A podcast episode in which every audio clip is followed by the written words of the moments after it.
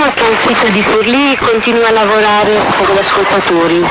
Sono vostri ascoltatori e di quanto in quanto mi faccio vivo con qualche rapporto d'ascolto. Essendo venuto a conoscenza delle difficoltà operative della vostra emittente, desidero esprimervi la mia preoccupazione per il futuro del vostro servizio di radiodiffusione italiano e auspico la non cessazione della presenza di AWR in Italia. Cordiali saluti e sinceri auguri.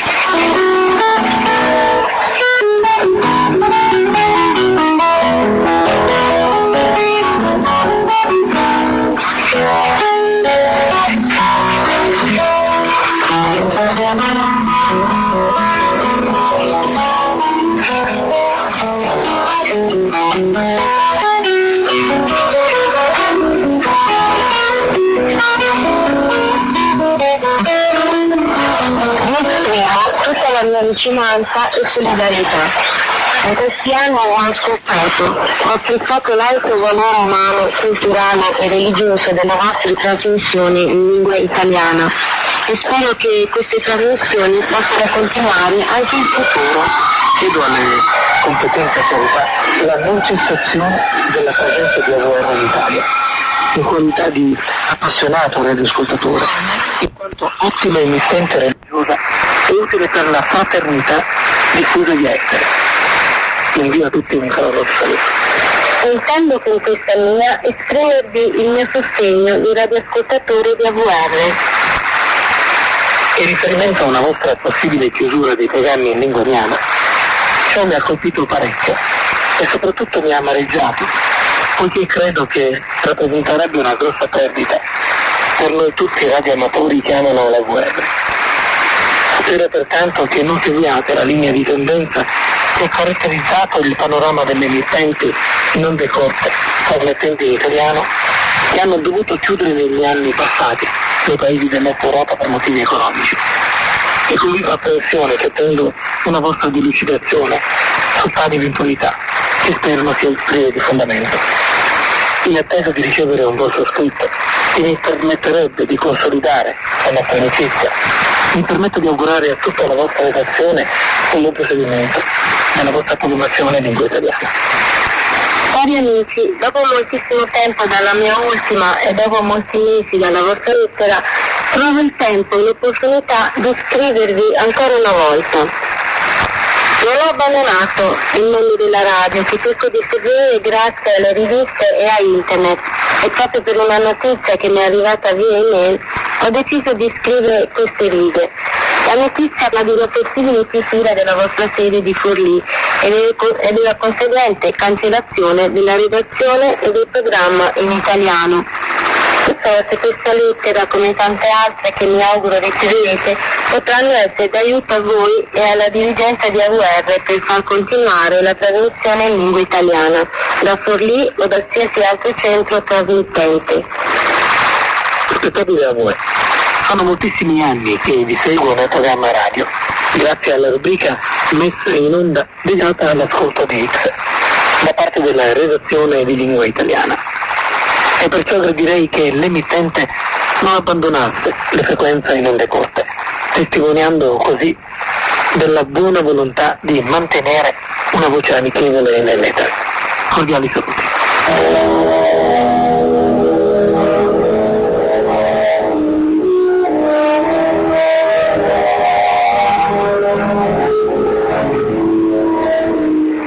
Di AVR di terminare le trasmissioni dal centro di Forlì sia conseguenza di una errata valutazione del valore e dell'importanza che questo impianto ha per tutti noi italiani e ascoltatori assidui della AVR.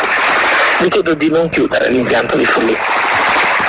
Chiedo la non cessazione della presenza di AVR in Italia.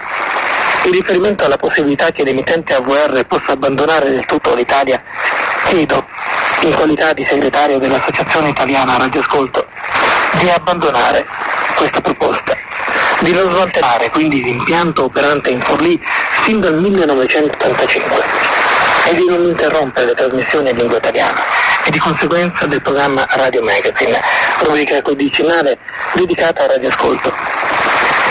La presenza di AVR in Italia è fondamentale per lo sviluppo del radioascolto nel nostro paese. Certo che il Consiglio direttivo della VR prenderà in considerazione queste mie richieste. Colgo l'occasione di inviare, anche a nome di tutti i soci AIA, i cordiali saluti.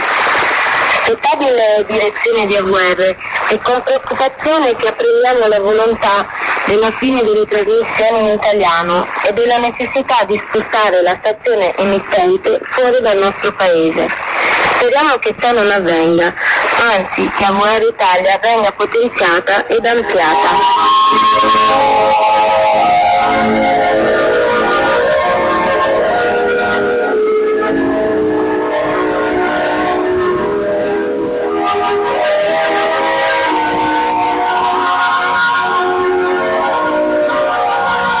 ascolto piuttosto spesso la vostra emittente.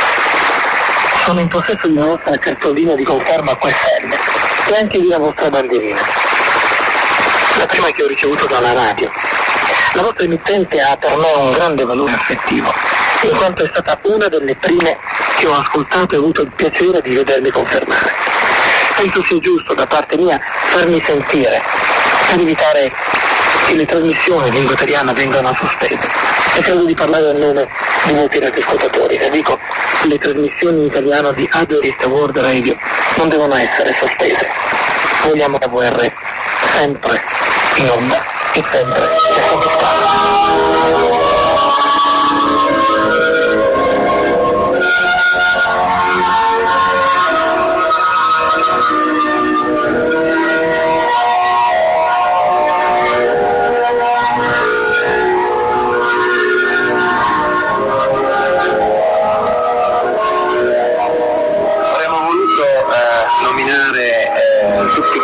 che eh, ci hanno scritto, ci hanno mandato un messaggio di eh, solidarietà, un invito a non eh, prendere questa drastica decisione di eh, spegnere l'impianto di Forlì, ma non sarebbe stato possibile per questioni di tempo. Abbiamo pensato di raccogliere alcuni dei più significativi eh, dei vostri commenti ma volevo però eh, non mancare di ringraziare alcune persone che sono state particolarmente vicine in queste ultime settimane di questa vicenda, soprattutto per il loro ruolo istituzionale che, che svolgono e in particolare menzione va agli amici del, dell'AIR, eh, Alfredo Gallerati e Angelo eh, Brunero, una menzione particolare a Andrea Borgnino, a, a Roberto uh, Scaglione e a un nostro ascoltatore un po' particolare, un nostro caro eh, amico che a volte si è anche eh, dall'altra parte della barricata, vale a dire è venuto qui in studio per eh, preparare serie di, di trasmissioni e speriamo che questo possa eh, continuare e mi sto riferendo a Luca Turma perché io volevo unirmi a tutti i tuoi saluti in modo particolare a Luca Zurovac perché conosco, eh, conosco meglio di tutti. A questo punto eh, siamo arrivati a un appuntamento eh, che è slittato dalla programmazione eh, normale che lo aveva eh, presente la domenica, gli abbiamo messo in questa giornata di fine anno anche in questo programma commemorativo eh, dell'ultima trasmissione dell'impianto eh, di Furli e eh, abbiamo pensato di fare una presentazione in maniera un po' eh, diversa dal solito. Solitamente è il conduttore del programma che presenta il prossimo eh, segmento, la prossima eh, rubrica. Questa volta abbiamo pensato, visto che è il 31 dicembre, visto che è Monte di Festa, visto che è un programma speciale, di far fare la presentazione allo stesso conduttore del programma, vale a dire Dar Villani che si presenta da solo e che lancia il programma Radio Magazine. Ah beh, perfetto, una cosa non ho mai fatto. Allora, amici ascoltatori, vi lascio in compagnia con uh, l'ultima puntata del programma Radio Magazine che va in onda da Forlì, dal centro di Forlì. In bocca al lupo. La Adventist World Radio Europe vi invita ad ascoltare Radio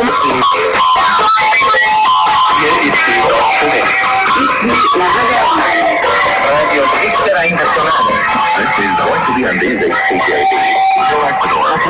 interventi anche Federico, un programma attinato agli appassionati di Radio Frutta.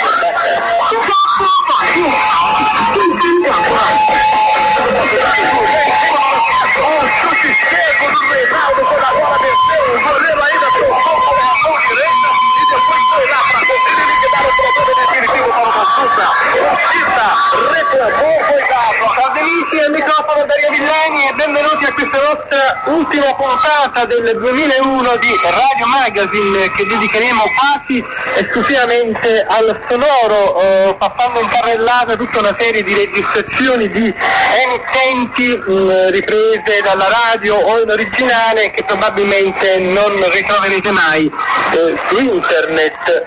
E questo anche a momento di bilanci, eh, l'ombra della mannaia non è ancora sparita del tutto da AVR, eh, abbiamo avuto anche quest'anno eh, un'enorme serie di collaboratori che eh, sono intervenuti in trasmissione che naturalmente ringraziamo tutti. Eh, siamo comunque nell'anno e si possono festeggiare, non dimentichiamoci però di loro eh, che soffrono barboni senza fissa dimora e che probabilmente non avranno eh, nulla da festeggiare. E proprio per questo forse che iniziamo con qualche registrazione che riprendiamo dai programmi di AVR Africa.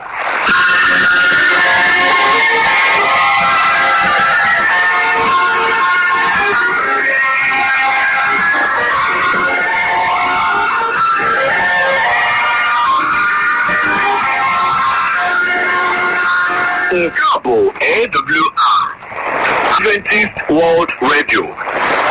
Siamo partiti bene con AVR Africa che chiude ottimamente il bilancio di quest'anno. AVR Africa ha rafforzato la sua posizione grazie alle trasmissioni eh, che provengono dal Sudafrica e novità assoluta ha concluso anche un accordo proprio quest'anno proprio con gli Emirati Arabi Uniti. Eh, fatto questo che riguarda eh, soprattutto anche AVR Asia, ma eh, è un fatto eclatante perché si è andato a concludere un accordo con un paese decisamente islamico e che quindi naturalmente eh, vede il riallacciarsi del dialogo ecumenico tra l'Islam e il cristianesimo.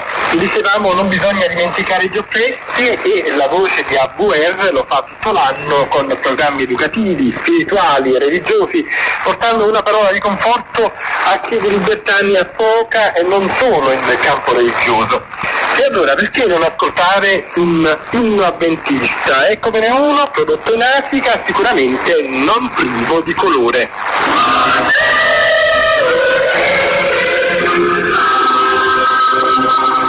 E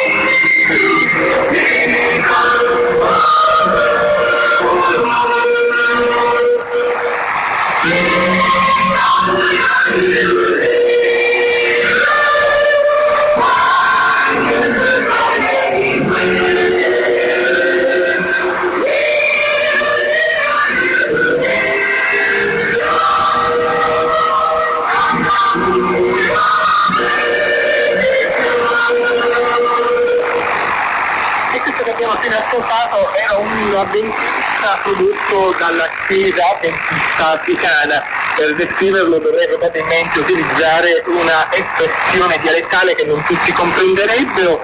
Eh, diciamo che sicuramente sono dei vinni molto toccanti.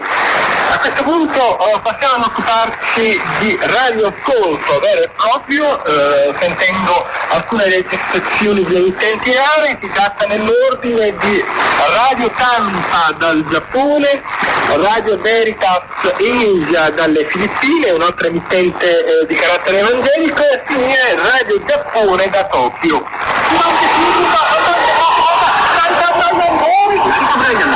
を、ラジオ担当のうなぎ子が1904年バービーモン対決中号、ルッキーゆかりの関西の村本義行、鉄道シリーズは桜豊かを、開発サンバの天国と地獄、て高田さん開発バカの鉄筋リスアップの馬券講座、万馬券検証、在籍外作戦、二通り戦攻略法ながらの、今月を情報満載。絶対あの、大馬券と俺のピンを迎えて、うなぎ子を忘れの絶対発売中。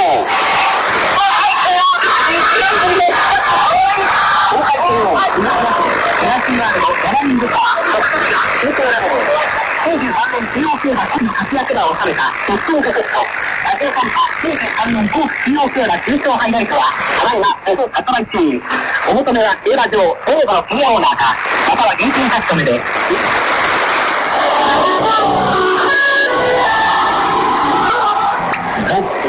Broadcasting from Heaven City, Philippines. Thank you, too, for the broadcast in Bahasa, Indonesia, which follows the Taravar UTC on the frequency of 9.120 megahertz on the 31 meter band.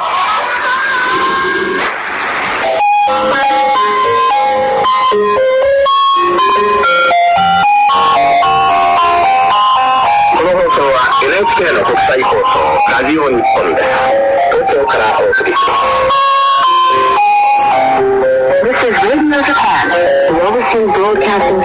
of NHK in Tokyo.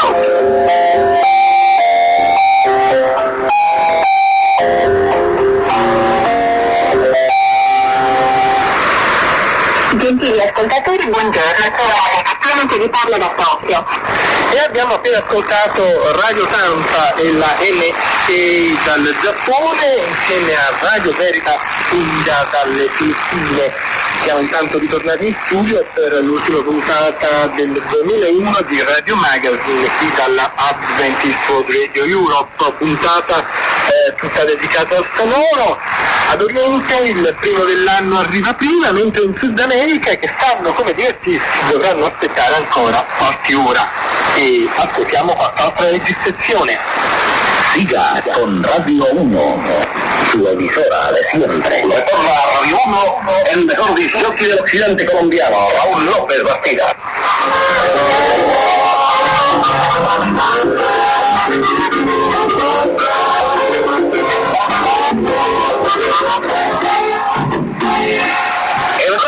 De Kelly, dos minutos para la 12, ahora Super 2 para las 12.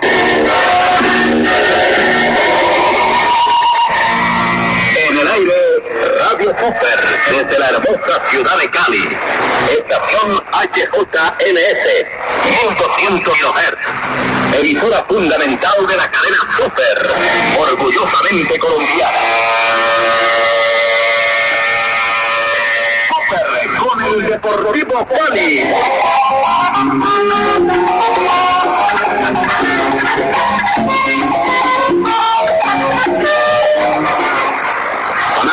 59 minutos en la paz de Cali de Totelar. Toda Cali es bella, hagamos la limpia, las emisoras Buscan la canción de la Feo de Cali, 1978. Haga su canción y traiga su intérprete. Gánate un primer premio de 7 mil pesos, un segundo de 5 mil pesos, o un tercero de 3 mil pesos. El concurso está abierto ya y se cierra el 21 de octubre. Haga usted la canción del Aseo de Cali. Cali se lo merece.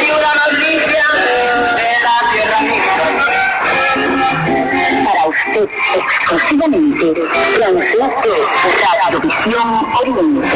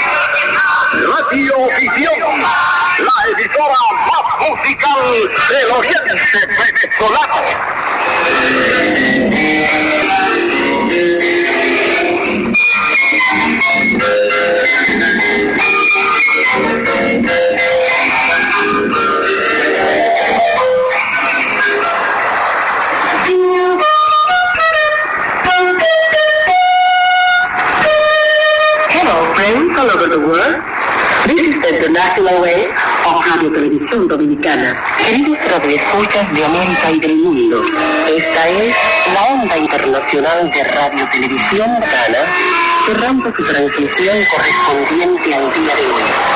Nuestro país, la República Dominicana, les envía a través de esta onda internacional los saludos más cálidos, como son cálidas las tierras tropicales que bañan las aguas del mar Caribe. Esperamos que nuestra transmisión del día de hoy haya resultado de vuestro agrado. Hasta mañana, amigos mundo.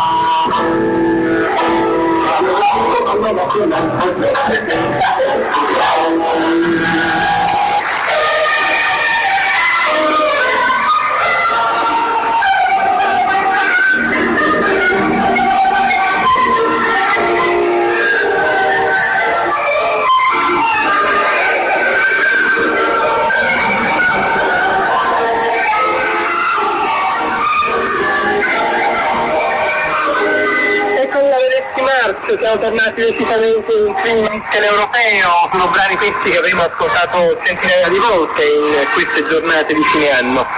Ma voglio concludere quest'ultima puntata del 2001 di Radio Magazine ringraziando quanti ci hanno seguiti, quanti hanno collaborato e quanti ci hanno letteralmente inondato la redazione di lettere.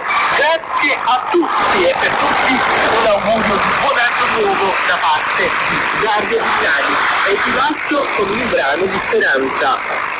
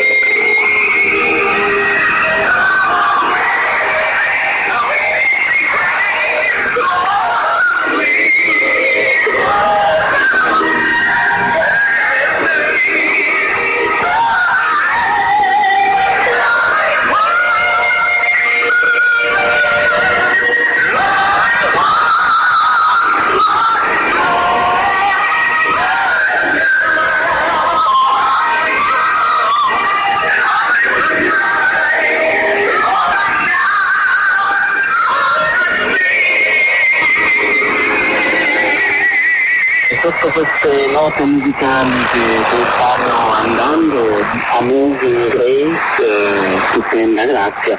Eh, ringrazio Dario Villani per tutte le foto che ha svolto per quest'anno 2001, rinnovando l'appuntamento con il Lix eh, domenica 6 gennaio.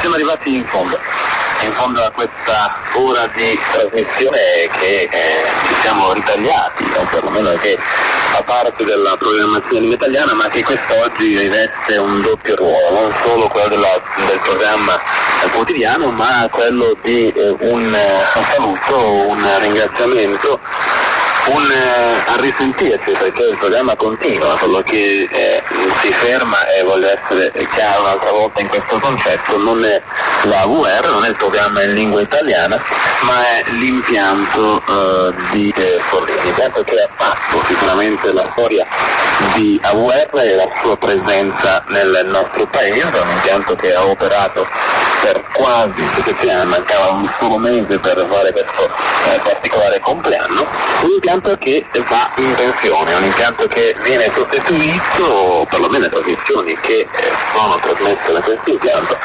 vengono sostituite da altre eh, stazioni che irradiano i programmi di AVR. Tu che hai fatto questa eh, presentazione che penso sia eh, opportuna e dovuta, dobbiamo veramente chiudere qui, eh, lasciarci con un grande senso di eh, rammarico, segneremo questo scrittore al termine di questo programma per non riaccenderlo più. Sarà una, una cosa un pochettino particolare, eh, emotivamente molto eh, forte come sensazione, ma la vita andrà avanti e ci auguriamo possa andare avanti con tanti, tanti di voi.